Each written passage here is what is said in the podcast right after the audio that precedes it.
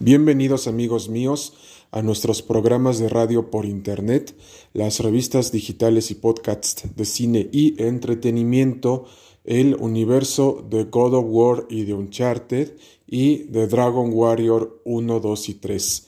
El tema de hoy hablaremos acerca de God of War Ragnarok y el futuro de la franquicia de God of War.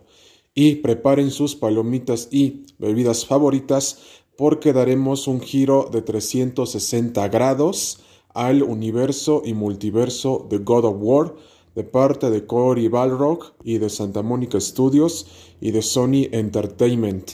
Vamos allá y empezamos, pero no sin antes decirles, I will have my revenge. ¡Empezamos!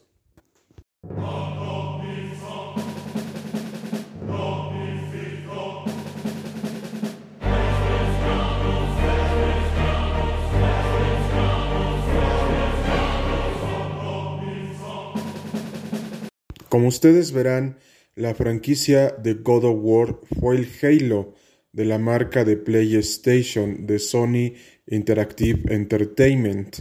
Entonces vemos que cuando entró la década de los años 2000, Microsoft entró por primera vez al mercado de las consolas con Xbox junto con Halo en el año 2001, Nintendo con el Nintendo GameCube a través de Super Mario Sunshine y Sony Entertainment Interactive con God of War para PlayStation 2. Entonces vemos que la franquicia de God of War ha tenido una evolución constante en donde se nos explica la historia del gran general espartano Kratos y que por una equivocación mata accidentalmente a su esposa e hija y especialmente les comentamos que para él deshacerse de esta maldición y que se borraran sus pecados, la diosa Atenea, junto con los demás dioses del Olimpo, le prometen que le borrarán los pecados a cambio de realizar doce tareas, es decir, doce trabajos. Entonces él, al completarlos a lo largo de toda la saga del universo y multiverso de God of War, vemos que al ejecutarlos, formalizarlos y materializarlos, la diosa Atenea le comenta que es imposible borrar los pecados que él cometió porque se le van a quedar de por vida. Entonces vemos que a Kratos estos pecados que él cometió se le quedaron de por vida. Entonces, parte de esta ira y furia que Kratos tiene a los dioses es tanta que decide exterminarlos.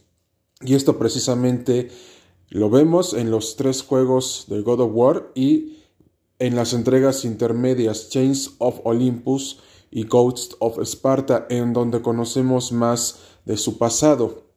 Entonces, a partir del tercer videojuego de God of War, cuando él se suicida para evitar que la diosa Atenea se apoderara de la caja de Pandora, Resulta que al final de los créditos del tercer God of War se ve que Kratos pudo escapar y cuando se le preguntó a Cory Balrock que si Kratos seguía vivo, él contestó que sí, pero que de momento no tenían planes de continuar con la franquicia. Entonces tuvieron que pasar los años y hasta el año 2018 nos enteramos que Kratos seguía vivo pero ya bastante maduro, y que tenía un hijo llamado Atreus junto con su esposa Falle. Entonces, las aventuras de Kratos continúan y próximamente finalizarán con el resto de la mitología nórdica del universo y multiverso de la mitología nórdica. Pero también les queremos comentar que dentro del God of War nórdico, que es el God of War 4, vimos antecedentes de otras mitologías que pueden explorar tanto Kratos y su hijo Atreus como la egipcia, la céltica, la mexicana y especialmente otras mitologías para que la franquicia de God of War se expanda. Entonces, Como vemos, God of War tiene mucho futuro por delante, pero todavía no es el momento de que Atreus tome el manto de su padre, ya que tanto Sony Interactive Entertainment y especialmente Cory Balrock y Santa Mónica Studios han comentado que a Kratos le queda mucha vida por delante, pero que de ninguna manera pensemos que Atreus va a tomar el lugar de su padre tan pronto, porque todavía quedan muchas aventuras que explorar respecto a Kratos y a su hijo Atreus. Ahora bien, God of War Ragnarok, que saldrá a partir del 9 de noviembre del presente año 2022, finaliza la mitología nórdica.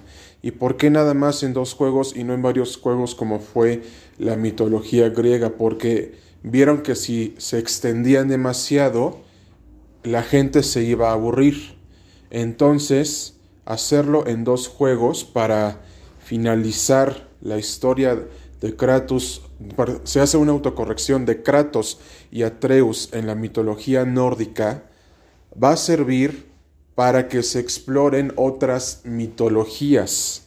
Como ya habíamos comentado anteriormente, la mitología egipcia, la céltica, la mexicana, entre otras. Porque Kratos debe de aniquilar a todo el panteón nórdico para liberar a la gente en general del universo y multiverso de God of War, y especialmente del mundo y del universo y multiverso nórdico de la opresión de los dioses. Entonces, parte de todo esto y que les comentamos desde este momento es que el final de Kratos y Atreus dentro de la mitología nórdica se dará y formalizará y materializará a partir del 9 de noviembre del año 2022. Y precisamente les comentamos, saldrán dos versiones, la versión estándar y la versión deluxe, edición digital. Y precisamente vemos que la versión digital deluxe tiene más cosas que la edición estándar. Por lo que si tú eres un gran fanático de God of War, te recomendamos que te vayas por la edición deluxe, pero ten en cuenta que vale 80 dólares, por lo que te recomendamos que, que te esperes unos meses para poder comprarla o en su caso compres el videojuego en físico para PS5. Entonces, todo esto se los comentamos porque todavía quedan varias esperanzas y muchas aventuras que ver de Kratos en compañía de su hijo Atreus y de todo el universo y multiverso de God of War. Y a manera de conclusión les comentamos, si eres fanático de God of War, te recomendamos que juegues todos los juegos si todavía tienes PS2 o un PS3. Juegues también el God of War nórdico, que es el God of War 4. Y precisamente también te recomendamos ampliamente God of War Ragnarok, que saldrá para PS4 y PS5. Y recuerden, ustedes tienen una cita con las revistas digitales y podcasts de cine y entretenimiento el universo de God of War y de Uncharted y de Dragon Warrior 1, 2 y 3 con God of War Ragnarok. Y les recomendamos ampliamente que se compren la versión deluxe en su versión digital que saldrá junto con la versión estándar en digital el 9 de noviembre del año 2022. Y nos despedimos no sin antes decir, I will have my revenge. Hasta pronto amigos y cuídense mucho.